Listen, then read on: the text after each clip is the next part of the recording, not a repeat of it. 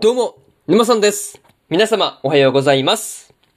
今回ですね、現実主義勇者の王国再建記の1話の感想ですね。こちら、語っていきますんで、気軽に聞いていってください。というわけで、早速ですね、感想の方、入っていこうと思うわけですが、まずは、一つ目ですね。勇者召喚というところで、カズヤがですね、と、図書、まあ、図書館でいきなりこう、エルフリーデン王国ですね、にこう、勇者として召喚されてしまったわけなんですが、まあ実際ね、あの、召喚した人たちが、まあ、なんか召喚して、なんかね、こう、召喚できてしまった、本当に来たみたいなね、なんかそういうことでびっくりしてるっていうところっすよね。なかなかそういうところが面白かったなという感じでした。そう。なんかマジで召喚できるとは思ってなかったんだろうなっていうのが、すごいこう一発で伝わってくる感じだったよね。そう。なんかそこが面白かったなという話で、またですね、召喚される前に亡くなった、こう、カズヤの祖父であるですね、まあ祖父の言葉ですね。これを、まあ家族を大切にっていう、まあ、まあ、まあ、すごいこう、めちゃめちゃまとめると、まあ家族を大切大切にという、まあ言葉だったんですけど、まあこれがね、多分こう、まあ、まあ国を立て直していく中というかね、まあこう、これからね、こう、カズヤが国王としてね、やっていくって中で、まあ生きてくるんだろうなっていう感じで、その辺にもね、注目しておきたいという話ですね。うん。すると、前の勇者、前のね、勇者召喚が行われたのは500年前だっていうことだったんですけど、まあ、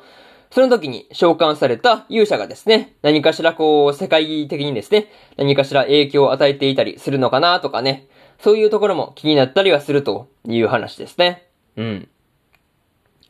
まあ、にしてもですね、勇者をこう、まあ、召喚したカズヤをですね、帝国への支援金の代わりに引き渡すっていう話になりかけてましたけど、まあ、これはね、うん、召喚されたカズヤもですね、まあ、ちょっとくらいは切れていいレベルなんじゃないかなっていう感じですよね。そう。どうなるかわからん場所に引き渡されるっていうね。まあ結構怖いですよね。なんか、うん、自分されたら結構怖いなっていうのはね、見ながら思ったりしましたという話ですね。うん。そういうところで、まず一つ目の感想である、勇者召喚というところ終わっておきます。で、次、二つ目ですね。新たな国王というところで、カツヤがですね、いきなりこう上位されて国王になってしまったわけなんですが、まあ譲られたね、カズヤ自身驚いてしまっていると いうところっすよね。あっこはなかなかまあ、よっぽどこうまあ急にまあね、国王が変わるっていうことをまあ、事前に言われてなかったっていう話ですからね。まあそりゃこら、まあね、そりゃびっくりするよねっていう感じで、まあね、面白かったよね。そう、結構面白かったよねっていう話ですね。うん。まあこれによってですね、国王が、まあ、リーシアにまあ鋭く突っ込まれたりしていたわけなんですけど、まあね、こう自分よりカズヤの方が王にふさわしいと、あっさり認めたっていうところっすね。あれがマジですごいなっていうことを感じましたね。そう。なかなかあん、ああまであっさり認めるってなかなかできないですからね。なんか、うん、そう考えるとマジですごいなっていう話ですね。うん。そう、そういうところを感じたよっていう話と、あとはね、国王がカズヤにですね、王位を譲るときに、リーシアを婚約者にするっていうことをね、まあ、こう言い切っていたわけなんですけど、まあ、これは多分ね、カズヤをですね、まあ、リーシアと、まあ、まあ、結婚させればですね、まあ一応義理の息子になるわけじゃないですか。うん。多分それで、まあ一応こう、まあ義理の息子に譲ったという、まあ、なんていうのね、形というか、そういうことにして、まあ争いを減らそうとしたっていう狙いがあったりするのかなとかね。まあそういうところ思ったりしました。まあ、とはいえですね、バルガス公領とウォルター公領と、えーカーマイン公領ですね。まあ、この三つの公領のその領主たちですよね。が、まあ、王位がカズヤに譲られたんだっていうことに関して、全く納得がいってなさそうというか、むしろこう、散奪したんじゃないかっていう、まあ、カズヤに対してのこう、まあ、うーん、まあ、無理やりね、なんか、何かしらこう、王を無理やり引きずり下ろしたんじゃないかっていう、まあ、うん、話になってるんですよね。そう。まあそういうところがちょっとね、まああったりしたんで、警戒しておいた方がいいのかなっていう感じですよね。そう。まあ、とりあえずこの、まあ三つの国の、まあ今後の動向に関しては絶対に、まあ目が離しては、目をね、離してはいけないなっていうことを見ながら思ったという話ですね。とりあえず、そういうところで、二つ目の感想である、新たな国王というところ、終わっておきます。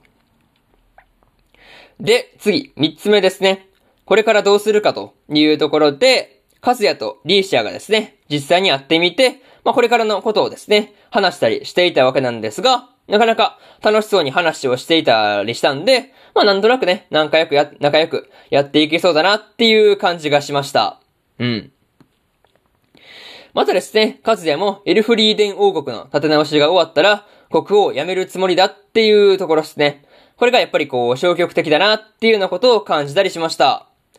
まあでもね、うん、まあでもというか、というかですね、まあこう、万が一、まあね、勝也が国王を辞めたとしても、うん、なんとなくね、多分政治から離れるっていうことに関しては、なんとなく無理そうな感じがするなーっていうところですね。うん。多分なんだかんだね、正解に連れ戻される形になるんじゃないかなっていう感じがね、まあ見ていて思うところですよね。まあ多分ね、手放すのが惜しいんだと思うんですよね。そう。なんとなく、そんな感じの展開になるんだろうなーっていう気はするという話ですね。まあでもね、そう、まあ、どうせね、まあ譲るつもりだっていうことを、まあね、考えてるからこそ、リーシアとは婚約しないっていうところもですね、まあなんとなくわかるような気がしたという話ですね。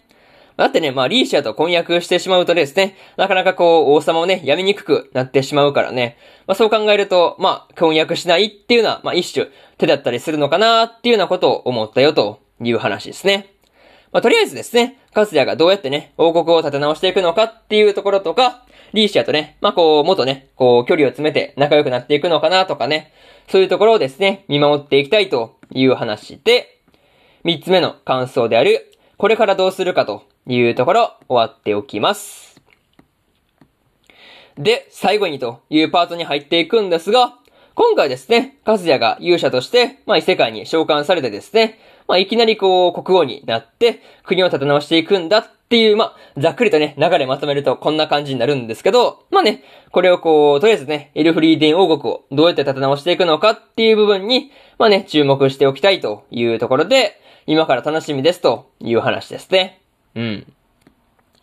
まあでもね、こう、まず手始めにですね、国宝を売れるものに関しては、まあ、売ってしまったっていうところにですね、こう、カズヤの思い切りのいいというか、なかなかね、そういうところが出ていて、まあね、いいなっていうことを感じたりしました。またね、この時に国宝を買い取ったですね、アミドニア広告のロロアとですね、まあこう、カズヤがどう絡んでいくのかっていうところとか、ウォルターこう、まあ、ウォルター光陵ですよね、の、あの、エクセルですね。まあ、エクセルっていう、まあ、女性が、まあ、探りを入れようとしていたわけなんですが、まあ、これですね、このあたりがどうなっていくのかっていうところをですね、今から楽しみにしていたいという話で、とりあえず、今回はここまでというところで、えー、現実主義勇者の王国再建記の1話の感想ですね。こちら、終わっておきます。でですね、えー、今日はもう一本ね、更新しておりまして、過激少女ですね、の1話の感想をね、更新してますんで、よかったらね、こっちの方も聞いてみてくださいという話で、えー、今日の2本、あ、3本目か。3本目のラジオの方、終わっておきます。以上、沼さんでした。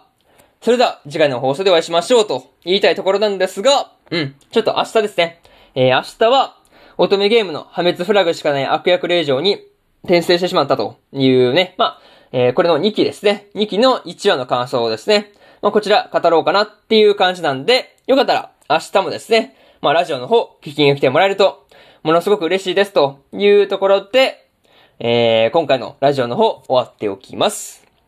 以上、沼さんでした。それじゃあまたね。バイバイ。